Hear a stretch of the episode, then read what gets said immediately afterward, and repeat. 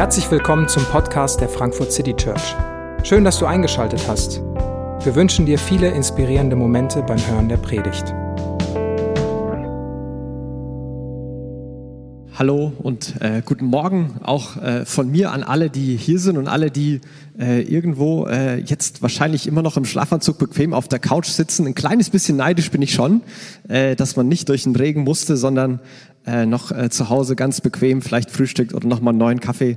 Ähm, ja, äh, wie auch immer, ich äh, schweife ab. Schön, äh, dass ihr hier heute dabei seid, ob äh, live vor Ort oder ganz digital. Wir haben heute das Thema äh, in der Schwäche liegt Kraft für Lebensveränderung. Und ich weiß nicht, wenn ich dich fragen würde, ob du gerne dich gerade verändern wollen würdest oder wo du dich verändern wollen würdest, ob du da direkt was sagen könntest oder nicht. Also mit Sicherheit wollten wir alle gerne ein paar Umstände gerade verändern, angefangen mit äh, Abstandsregeln, Maskenpflichten, Corona-Regeln und allen möglichen Dingen. Aber es soll heute nicht darum gehen, wie wir Umstände äh, kontrollieren können, wie wir die Welt so machen, wie sie uns gefällt und so, sondern Lebensveränderung, wie wir uns verändern.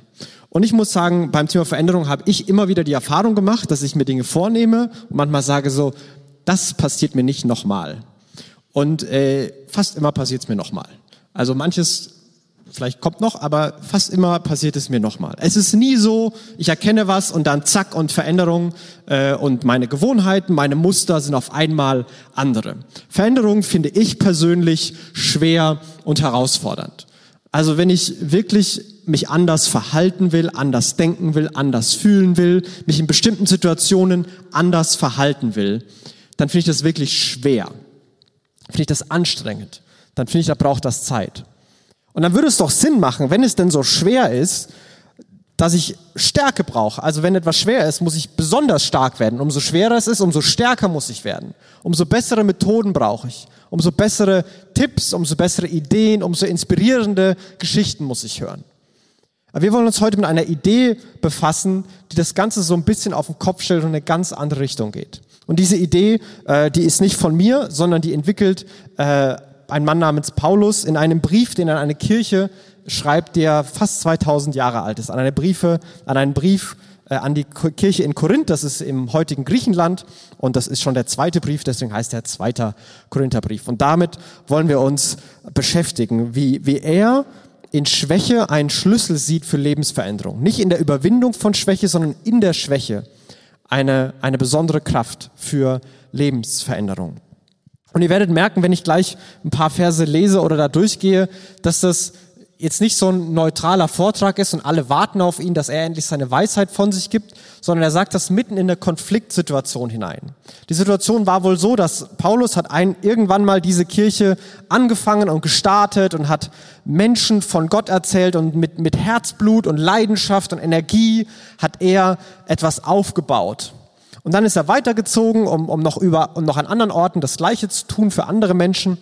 Und dann hat diese Kirche in Korinth angefangen, da kam mal dieser eine Typ und dann kam der nächste Typ und irgendwelche Leute kamen da und die waren besonders beeindruckende Persönlichkeiten. Die hatten große Reden und die hatten immer so, so Empfehlungsbriefe anscheinend dabei. Sowas wie so ein Empfehlungsschreiben, Arbeitszeugnis, sowas, wie wir auch kennen. Die, die kannten jemanden, der jemanden kannte und die haben gesagt, der super, stell den an. Oder lass den bei dir predigen oder bezahl den in der Kirche oder und so weiter. Also so muss man sich das vorstellen. Und das ist die Situation, die vielleicht so ein bisschen den, den Ton von Paulus erklärt, dass es eben nicht so ein neutraler Vortrag ist. Aber ich glaube, das ist auch Teil davon. Und er sagt, ähm, Fange ich schon wieder an, mich selbst anzupreisen? Oder brauche ich vielleicht ein Empfehlungsschreiben an euch und von euch, wie gewisse Leute sie nötig haben? Also ihr merkt, das ist jetzt kein so neutraler Einstieg für ein Seminar, sondern fange ich schon wieder an, mich selbst anzupreisen oder brauche ich vielleicht so einen Brief, wie andere den haben? Glaubt ihr denn, ich habe das nötig? Und äh, statt jetzt seine Briefe rauszuholen und zu sagen, was er alles kann und geleistet hat, geht er ein bisschen in eine andere Richtung. Er sagt, ihr selbst seid mein Empfehlungsbrief. Er ist in meinem Herzen geschrieben. Alle können ihn sehen und lesen. Für alle ist sichtbar. Ihr seid ein Brief von Christus, ausgefertigt und überbracht durch meinen Dienst als Apostel. Dieser Brief ist nicht mit Tinte geschrieben, sondern mit dem Geist des lebendigen Gottes. Er steht nicht auf Steintafeln, sondern in den Herzen von Menschen. irgendwie ein bisschen abgefahrene Antwort. Wo sind denn deine Briefe, Paulus? Äh, ich habe keine. Mein Brief ist was in euren Herzen passiert ist. Mein Brief ist, dass für alle sichtbar ist, dass eure Leben anderes sind. Mein Brief, meine Empfehlung, was, was ich vorzuweisen habe, ist, dass ihr euch verändert habt. Dass es in eurem Leben eine grundlegende Veränderung gab. Und wir können nur ahnen, was diese Veränderungen waren. Wenn wir auch den, den ersten Brief, den er geschrieben hat, dann können wir so ein paar Sachen erahnen. Anscheinend waren das zerstrittene Leute aus verschiedenen kulturellen Schichten, die auf einmal in liebevoller Einheit miteinander gelebt haben oder es zumindest teilweise geschafft haben. Menschen, die äh, Praktiken nachgegangen sind, die hatten Tempelprostituierte und haben gedacht, damit meine Familie gesegnet ist, gehe ich jetzt in den Tempel zu einer Prostituierten und das macht meiner Familie besser. Die diese Ideen hatten. Und Paulus sagt, all das macht ihr nicht mehr. Euer Leben ist anders. Ihr lebt jetzt auf eine andere Weise. Ihr kennt Gott. Und das ist für jeden sichtbar. Und das ist, was ich gemacht habe. Das ist, was ich bewirkt habe. Aber er möchte direkt nachschieben, dass Leute nicht auf die Idee kommen, dass er sich jetzt selber angeben will oder, oder er sagt, ich bin so gut, ich brauche keine Empfehlung schreiben, ich mache einfach, so lass die mal reden, sondern er, er, er rudert da direkt ein Stück weit zurück und sagt, so viel Selbstvertrauen habe ich vor Gott, weil Christus mich in seinen Dienst gestellt hat. Jetzt, und jetzt kommt's. Ich meine nicht, dass ich einem solchen Auftrag aus mit eigener Kraft gewachsen bin und mir irgendetwas selbst zu, zuschreiben kann. Gott ist es, der mir die Fähigkeit dazu geschenkt hat. Er sagt hier ganz explizit, Herr, und all das ist nicht meine Kraft, das war nicht meine Fähigkeit, das ist nicht das, was ich bewirken kann. Die Lebensveränderung, die bei euch passiert ist, die hat nicht mit meiner Stärke zu tun. Ja, ich habe die Stärke nicht, ich bin überfordert, ich habe eine, eine Schwäche sogar, ich kann das nicht. Aber trotzdem ist bei euch das verändert. Und damit die Leute nicht auf die Idee kommen, ja, wenn das nicht an seiner Stärke liegt, dann liegt das bestimmt an unserer Stärke. Dafür sind die nächsten Verse da. Und ich möchte mich äh, an der Stelle, also die sind sehr theologisch und kompliziert, um auszudrücken, das ist auch nicht eure Kraft. Aber er macht das, glaube ich, äh, auf diese Weise ähm, und wir wollen, weil er noch tiefere Wahrheiten kommunizieren will. Und die sind vielleicht erstmal ein bisschen überfordern, aber wir werden versuchen, sie dann aufzubröseln. Das sind die Verse ähm, 6, 7 und 8. Und da sagt er, er, Gott, hat mich fähig gemacht, ihm zu dienen durch die Bekanntmachung seines neuen Bundes. Dieser Bund unterscheidet sich dadurch von dem früheren Bund, dass er Gott jetzt nicht ein dass Gott jetzt nicht ein geschriebenes Gesetz gibt, sondern seinen Geist. Der Buchstabe des Gesetzes führt zum Tod, der Geist aber führt zum Leben. Wenn also schon der Dienst, der den Menschen den Tod brachte, so viel, mit so viel Herrlichkeit ausgestattet gewesen ist, wie herrlich muss dann der Dienst sein, der sich durch den Geist, der durch den Geist zum Leben führt. Also relativ komplex, ich hätte mich wahrscheinlich anders ausgedrückt. Aber er sagt, er macht hier zwei Kategorien und Assoziationen auf. Er sagt, es gibt Gesetz und dieser Gesetz, das führt irgendwie zu Tod. Und dann gibt's den Geist und Geist bewirkt Leben. Und alle Veränderungen, die, die wir auch haben und alle Veränderungen, auf die wir abzielen, die ich haben möchte, ist, weil ich mehr leben möchte. Also ich verändere mich nicht, damit ich schneller sterbe oder alles frustrierender wird oder alles stressiger wird, sondern ich möchte Veränderung, weil ich möchte, dass ich das Leben mehr genießen kann.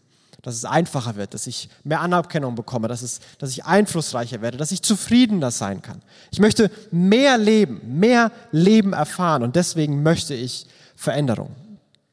Und dafür braucht es natürlich Ziele und Maßstäbe. Und das Gesetz ist nichts anderes als der ideale und der perfekte Maßstab Gottes, der Gott und sein Wesen widerspiegelt. Also Gott, der das, das Leben in sich trägt, die Fülle allen Lebens, der Ursprung und Autor allen Lebens. Und der sagt, damit ihr so leben könnt, in, in ein göttliches, erfülltes Leben haben könnt, ist das die Idee. So funktioniert Leben und er gibt sein Gesetz. Aber das, sagt Paulus hier, hat überall und immer wieder bei Menschen Tod bewirkt. Das führt zu Vorstufen von Tod, zu Frust, zu Verletzungen, zu Einsamkeit, zu Dunkelheit, zu Schmerz und ultimativ führt es zum Tod. Aber wie kann das sein? Und eine Idee ist, weil das Gesetz Gottes, die Idee und die Ideale Gottes, ähm, die legen offen, wie tief das Problem wirklich ist.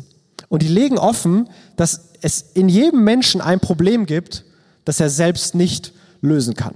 Und ich äh, will versuchen, dir das äh, zu illustrieren. Und ich glaube, wenn du über andere denkst, erkennst du manchmal Probleme eindeutiger, als wenn du über dich selber denkst. Und da bin ich, ich auch so, und ich bin relativ gut darin, meine eigenen Probleme anders zu benennen. Und ich habe mal ein paar Beispiele gemacht. Die Liste ist nicht vollständig. Äh, manche Sätze davon haben Freunde von mir gesagt, manche Sätze davon habe ich selber schon gesagt.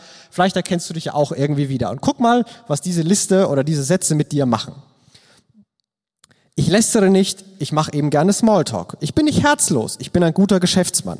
Ich bin nicht leicht gereizt, ich habe eben hohe Standards. Ich bin nicht auf mein Äußeres fixiert. Ich sehe gerne gut aus. Ich bin nicht faul, ich stress mich einfach nicht gerne. Ich bin kein Workaholic. Ich arbeite einfach gerne.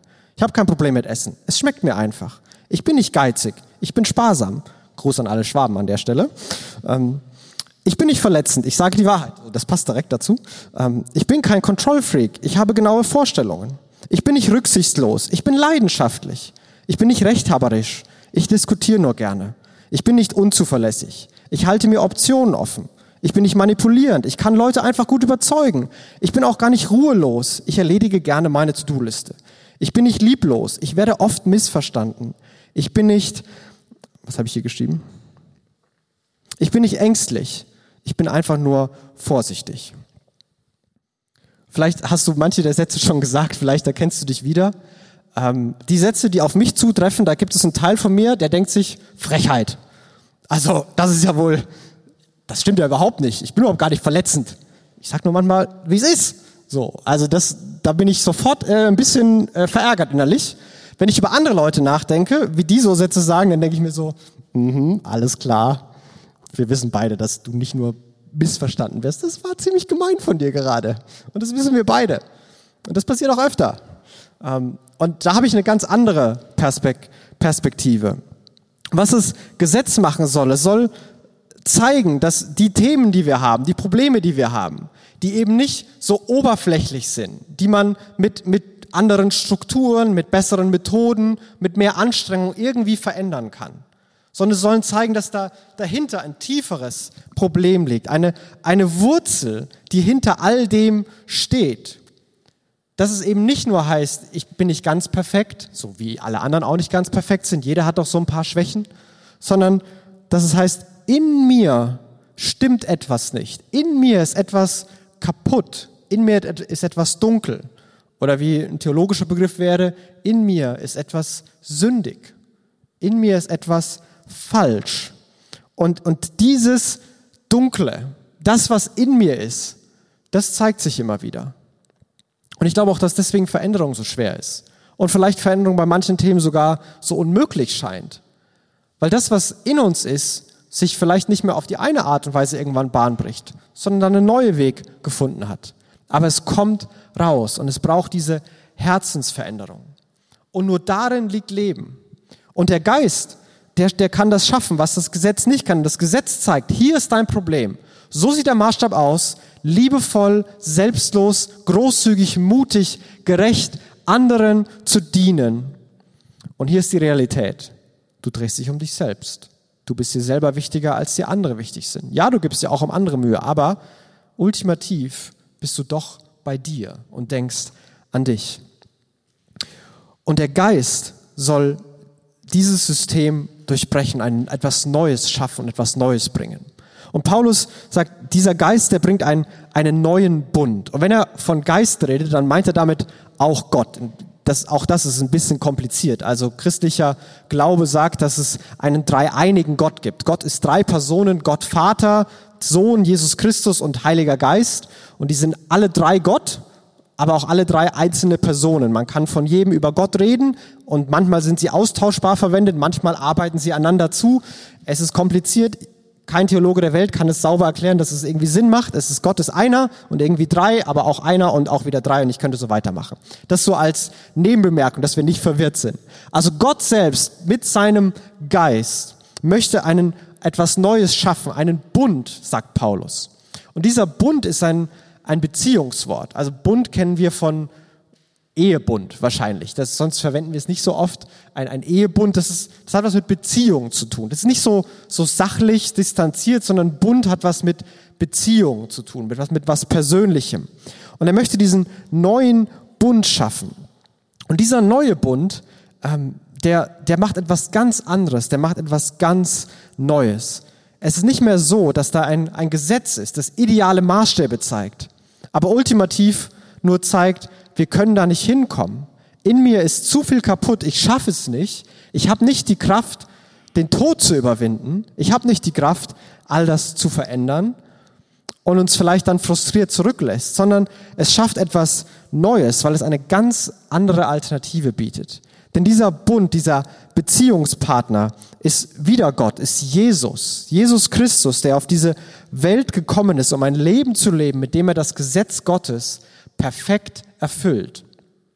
Der das Gesetz Gottes von vorne bis hinten genau lebt. Und deswegen hat Jesus, glaube ich, auch bis heute in allen Kulturen anerkannt, eins der inspirierendsten und, und, und, und besten Leben, die man so haben kann. Wer war eine der größten Persönlichkeiten der Weltgeschichte? Da würden, glaube ich, auch sehr säkulare oder andersdenkende Menschen, die gar nichts mit Kirche am Hut haben. Jesus ist da oft relativ weit vorne, weil er diese Maßstäbe Gottes perfekt gelebt hat. Und wir sehen da was, wir sehen da Leben.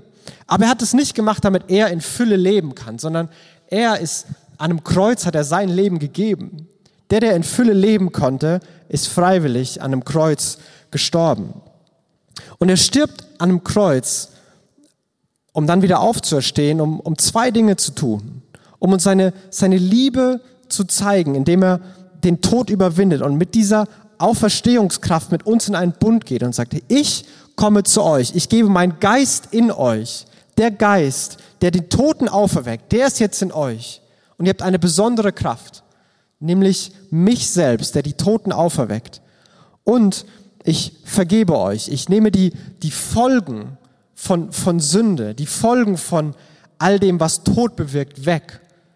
Da, wo ihr gegen Gottes Gesetz verstoßen habt und da, wo ihr Leid und Dunkelheit in der Welt ausgebreitet habt, weil, weil ihr nicht so gelebt habt, wie ihr hättet leben sollen. Ich nehme das weg und ich hole euch in Beziehung zu mir. Und diese Beziehung, die, in der ist die Kraft zu verändern. Und ich glaube, auch das merken wir angedeutet. Wir merken, wie wir, wenn wir guten Umgang mit, mit guten Leuten haben, wie uns das positiv beeinflusst. Wie sehr muss uns das beeinflussen, wenn wir Beziehung mit der perfekten und größten Person überhaupt, Gott persönlich, Jesus Christus, Beziehung haben. Und so führt der Geist zum Leben, weil er einlädt, einlädt in die Beziehung zu Gott und die möglich macht, weil er seine Liebe zeigt und weil er vergibt. Das ist die, die Grundlage, die Paulus theoretisch hier legen will. Und jetzt natürlich die Frage, okay, wie funktioniert denn all das praktisch? Wie kann das jetzt mir in meinen Themen helfen? wie kann das Kraft bringen, um verändert zu werden? Und dazu sagt Paulus zwei ähm, faszinierende Sätze ganz am Ende von diesem dritten Kapitel. Und er sagt, der Herr aber, von dem dieses Wort spricht, nämlich Jesus Christus, wirkt durch seinen Geist. Und wo der Geist des Herrn ist, da ist Freiheit. Und wir alle sehen in Christus mit unverhülltem Gesicht die Herrlichkeit Gottes wie in einem Spiegel. Und dabei werden wir selbst in das Spiegelbild verwandelt und bekommen mehr und mehr Anteil an der göttlichen Herrlichkeit. Das bewirkt der Herr durch seinen Geist. Gott bewirkt etwas, was uns in sein Spiegelbild, was uns verwandelt. Und er sagt, ihr habt die Freiheit zu sehen. Der Heilige Geist tut etwas in den Leben von Menschen. Gott tut etwas, dass man Freiheit hat zu sehen, dass man was erkennen kann. Das ist wie, äh, als würde er eine Decke wegnehmen oder eine Brille aufsetzen oder wie auch immer man das füllen will. Man, man sieht etwas. Und was sieht man? Man sieht Schönheit, Herrlichkeit. Schön, Herrlichkeit ist eine Steigerung von Schönheit. Man sieht die Herrlichkeit in Jesus. Man sieht, wenn man den, den Lebenden, den gekreuzigten und den auferstandenen Jesus sieht, dann sieht man etwas Faszinierendes, etwas Begeisterndes, etwas, was das ganze Leben packen, drehen und verändern kann. Man sieht etwas total zutiefst Faszinierendes. Von dieser Freiheit redet er hier. Es ist Freiheit zu sehen. Es ist nicht die Freiheit, ich kann mal machen, was ich will. Denn manchmal erlebe ich das und das ist wahrscheinlich eher was, was Menschen, äh, wo Menschen mit Herausforderungen haben, die, die Gottes Liebe schon mal begriffen haben. Dass sie denken, hey, Gott liebt mich, so wie ich bin. Ich bin jetzt in einer Beziehung mit Gott, Gott hat mir vergeben und Gott liebt mich so, wie ich bin. Ja, dann ist ja Veränderung gar nicht mehr so wichtig oder gar nicht mehr so dringend. Dann, dann kann ich ja auch so bleiben. Wenn der mich eh liebt, das ist doch so mühsam, was, was soll das denn alles? Und wir bleiben stecken und, und es bleiben Spuren des Todes, des Frustes und des Leides bei uns und bei anderen zurück. Und wir vergessen, dass Jesus gestorben ist, nicht nur weil er liebt, sondern er ist auch gestorben, weil wir sonst hätten die Folgen tragen müssen, weil wir sonst all den Tod und all die Strafe bekommen hätten. Jesus kann uns vergeben, weil er bestraft wurde. Jesus muss uns nicht bloßstellen, weil er bloßgestellt wurde am Kreuz. Und so ist es nicht, ich kann machen, was ich will, sondern so ist es ein, ich sehe etwas so Begeisterndes und das kann mich verändern. Und das ist kein einmalig linearer Prozess. So, ich sehe es einmal, zack, Veränderung, weiter geht's. Sondern es ist ein, wie es auch hier formuliert ist, und wir sehen das und dabei werden wir verwandelt. Und auch das vielleicht, um es praktisch zu machen, wie kann das aussehen? Diesmal ist die Liste nicht ganz so lang, sondern so ein paar, vielleicht so ein paar Gedanken, wie das aussehen kann. Wenn ich anschaue, wie, wie ängstlich ich wirklich bin in mir und ich zulasse den Blick, wie viel Angst da ist und wie hilflos ich gegenüber meiner Angst bin, wie sie mich lähmt und gefangen nimmt, wie ich Chancen verpasse, wie ich mit, mit Sorgen und Leid und Bitterkeit vielleicht dadurch gefüllt werde, einfach weil ich so viel Angst habe. Wenn ich aber den Mut und die Stärke von Jesus sehe, wie er unerschrocken gelebt hat und trotzdem sein Leben gelassen hat, wie ich sehe, dass am Kreuz meine Ängste ultimativ wahr wurden, aber Jesus trotzdem auferstanden ist. Und diese Stärke seiner Auferstehung, dieser Geist, der ist in mir und bei mir und dieser Jesus ist auf meiner Seite, dann kann und will ich furchtlos leben. Wenn ich anschaue, wie lieblos ich bin und wie lieblos ich anderen gegenüber handle, wie oft ich abwertend oder gehässig oder narzisstisch bin, wie ich, wie es mir manchmal gar nicht auffällt, was ich anderen antue und was meine Worte und meine Taten bei anderen anrichten. Aber dann sehe ich die Liebe Jesu, die den Hass überwindet, ja, die den Tod überwindet. Jesus liebt jemanden wie mich, statt mich genauso lieblos zu behandeln. Wenn ich das sehe und begreife, dann motiviert mich das, auch andere liebevoller zu behandeln. Oder ich schaue an, wie bequem und faul ich bin, wie oft ich versuche es mir ganz egoistisch möglichst einfach zu machen, anderen nicht helfe, obwohl ich könnte, mich herausrede und selbst rechtfertige. Aber ich sehe Jesu Hingabe dass er für mich seinen Komfort aufgegeben hat, um mich von den Folgen meiner Bequemlichkeit zu retten. Dass ich ihm eben nicht egal bin, selbst wenn, selbst wenn er und andere mir manchmal egal waren. Und auch das kann mich motivieren, meine Bequemlichkeit zu überwinden. Und ich glaube, so soll es funktionieren, dass man die Schwäche in der ganzen Tiefe und in der ganzen Dunkelheit, ja die Sünde in der ganzen Dunkelheit ansieht nicht kleinredet und nicht wegdiskutiert, sondern sagt, ja, so bin ich. Und das, das, muss ich auch gar nicht relativieren, weil ich muss nicht da bleiben, ich muss nicht mutlos werden, ich muss nicht mich jetzt darin verlieren, sondern ich kann direkt hinschauen, hinschauen auf Gott. Ich muss gar nicht selber die Stärke haben, ich muss mich auch nicht mehr anstrengen. Ich darf in dieser Schwäche sein. Und mit dem, so wie ich gerade denke und fühle, schaue ich wohin. Und ich sehe die, die Herrlichkeit Jesu neu und ich entdecke sie neu, mitten in meiner Situation, wie er anders ist. Und wenn mich das neu packt, mich neu begeistert, dann ist darin Motivation zur Veränderung. Das ist nicht über Angst, über Manipulation oder über Druck, sondern über Begeisterung, Freude und Freiwilligkeit. Ich sehe etwas in Jesus, was so faszinierend ist, was mir die Kraft gibt, nicht eigene Kraft, dass ich auf einmal stark werde, sondern Kraft gibt, weil er mit seiner Kraft in mir wohnt. Und das verändert mich. Und vielleicht hast du das schon mal erlebt. Vielleicht die Frage an dich, gibt es mal eine Phase in deinem Leben, wo du, wo du mal wirklich begeistert warst von Gott, mal wirklich begeistert und fasziniert warst von Jesus? Und in dieser Phase, was ist in deinem Leben passiert? Was hat sich verändert? Auch wenn du vielleicht gar nicht auf Veränderung abgezielt hast. Bist du jemand anderes geworden?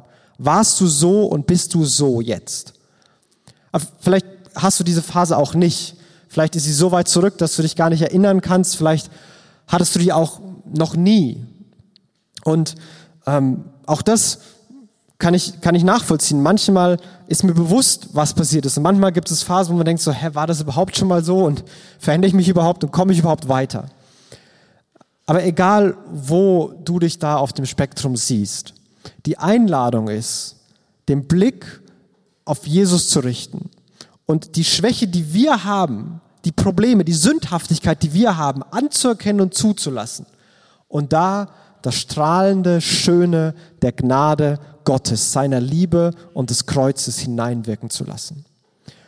Und um das konkret zu machen und um uns konkret was an die Hand zu geben, möchte ich ähm, ein Bekenntnis gleich vorlesen. Ähm, und wenn ihr könnt zuhören und wenn ihr wollt, können wir es danach zusammen sprechen. Wenn du mitsprechen willst, mach es gerne. Wenn nicht, dann, dann lass es. Ein Bekenntnis ist, ähm, dass wir was direkt an Gott richten. Wir bekennen das jetzt nicht voreinander, sondern das sind Worte, die uns helfen sollen, Gott direkt zu adressieren. Und vielleicht weißt du nicht, wie das geht, deswegen ist diese Vorformulierung soll hilfreich sein, Gott direkt zu adressieren. Und äh, ich möchte es einmal vorlesen und danach können wir es zusammen sprechen, wenn du möchtest. Ich lese. Vater im Himmel, du kennst unsere Ängste und Selbstzweifel. Du kennst unsere Sehnsucht nach Liebe und Anerkennung. Wie oft versuchen wir, diese Sehnsucht mit falschen Dingen zu stillen. Wie oft suchen wir nach schnellen Lösungen und verlassen uns auf unsere eigene Stärke. Wie oft fällt es uns schwer, die eigene Schwäche einzugestehen. Wie oft sind wir enttäuscht über uns und ungeduldig mit unseren Mitmenschen. Wir bitten dich um Vergebung. Wir bekennen, dass nur du selbst unsere Sehnsucht stillen kannst. Wir bekennen, dass nur du selbst unser Herz verändern kannst durch deinen Geist. Wir vertrauen darauf, dass deine Kraft in uns wirkt, gerade dann, wenn wir schwach sind. Du selbst hast alles dafür getan, dass wir in Beziehung zu dir, dem ewigen Gott, leben dürfen. Du ziehst uns mit Liebe und Gnade in deine Gegenwart und gibst uns neue Kraft. Wir möchten unser Herz und unsere Hände aufmachen vor dir und dein Evangelium ganz neu oder zum ersten Mal empfangen. Im Namen Jesu Christi. Amen. Ich möchte das jetzt nochmal lesen und äh, du kannst mitsprechen und ich möchte dich einladen, das bewusst zu beten, wenn du möchtest. Es ist kein Satz, den du dir selbst sagst oder den du mir sagst, sondern was wir jetzt sagen, das, das richten wir direkt an Gott, an den Allmächtigen. Und wenn du das möchtest, bist du eingeladen, mitzusprechen. Vater im Himmel, du kennst unsere Ängste und Selbstzweifel. Du kennst unsere Sehnsucht nach Liebe und Anerkennung. Wie oft versuchen wir, diese Sehnsucht mit falschen Dingen zu stillen. Wie oft suchen wir nach schnellen Lösungen und verlassen uns auf unsere eigene Stärke. Wie oft fällt es uns schwer, die eigene Schwäche einzugestehen. Wie oft sind wir enttäuscht über uns und ungeduldig mit unseren Mitmenschen. Wir bitten dich um Vergebung. Wir bekennen, dass nur du selbst unsere Sehnsucht stillen kannst. Wir bekennen, dass nur du selbst unser Herz verändern kannst durch deinen Geist. Wir vertrauen darauf, dass deine Kraft in uns wirkt, gerade dann, wenn wir schwach sind. Du selbst hast alles dafür getan, dass wir in Beziehung zu dir, dem ewigen Gott, leben dürfen. Du ziehst uns mit Liebe und Gnade in deine Gegenwart und gibst uns neue Kraft. Wir möchten unser Herz und unsere Hände aufmachen vor dir und dein Evangelium ganz neu oder zum ersten Mal empfangen. Im Namen Jesu Christi. Amen. Und ich möchte vielleicht im Namen Gottes direkt antworten. Und diese Antwort, die gebe ich nicht durch Worte, die Gott gesagt hat, sondern die gebe ich durch das, was Gott selbst getan hat. Dass er auf diese Welt gekommen ist, dass sein Leib für uns gebrochen wurde zur Vergebung der Sünden und dass wir Anteil an seinem Tod haben und dass er auch auferstanden ist und wir deswegen auch Anteil an seiner Auferstehung haben und diese Kraft in uns lebt und dass er sein Blut für uns vergossen hat, das Blut, das Sünden abwascht und das einen neuen Bund besiegelt. Eine neue Beziehung zu Gott, in der er mit seinem Geist in uns wohnt. Ja, mit seinem Geist in dir wohnt und wohnen will und dir die Freiheit geben will, ihn zu sehen, seine Liebe zu sehen, seine Schönheit zu erkennen und darin Kraft zu finden für tiefgreifende Veränderung. Und deswegen möchte ich dich einladen, Abendmahl in Brot und Wein zu feiern. Wenn du das ausdrücken möchtest, dass du Teil dieser Beziehung bist oder diese Beziehung haben möchtest. Es ist dein Ausdruck, aber es ist gleichzeitig der Zuspruch Gottes, dass seine Liebe und seine Güte und seine Kraft genauso real sind, wie Brot und Wein es sind. Und ich möchte, bevor wir Abendmahl feiern und Lieder singen, ein Gebet sprechen. Himmlischer Vater, ich bitte dich, dass du jetzt jedem von uns die Augen dafür öffnest, wie herrlich und wunderbar du bist und wie groß das ist, was Jesus getan hat. Du siehst jeden von uns und du weißt ganz genau, wo und wie wir das hören und verstehen und sehen müssen. Fasziniere, begeistere du uns neu mit deinem Kreuz, mit deiner Auferstehung und deiner großen Liebe. Jesus, ich bitte dich, dass du jetzt wirkst und uns die Augen für deine Schönheit öffnest. Amen.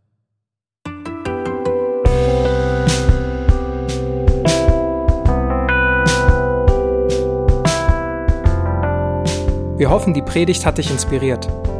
Wenn du uns kennenlernen möchtest, dann schau einfach mal auf unsere Homepage www.frankfurtcitychurch.de oder besuch uns in unseren Gottesdiensten.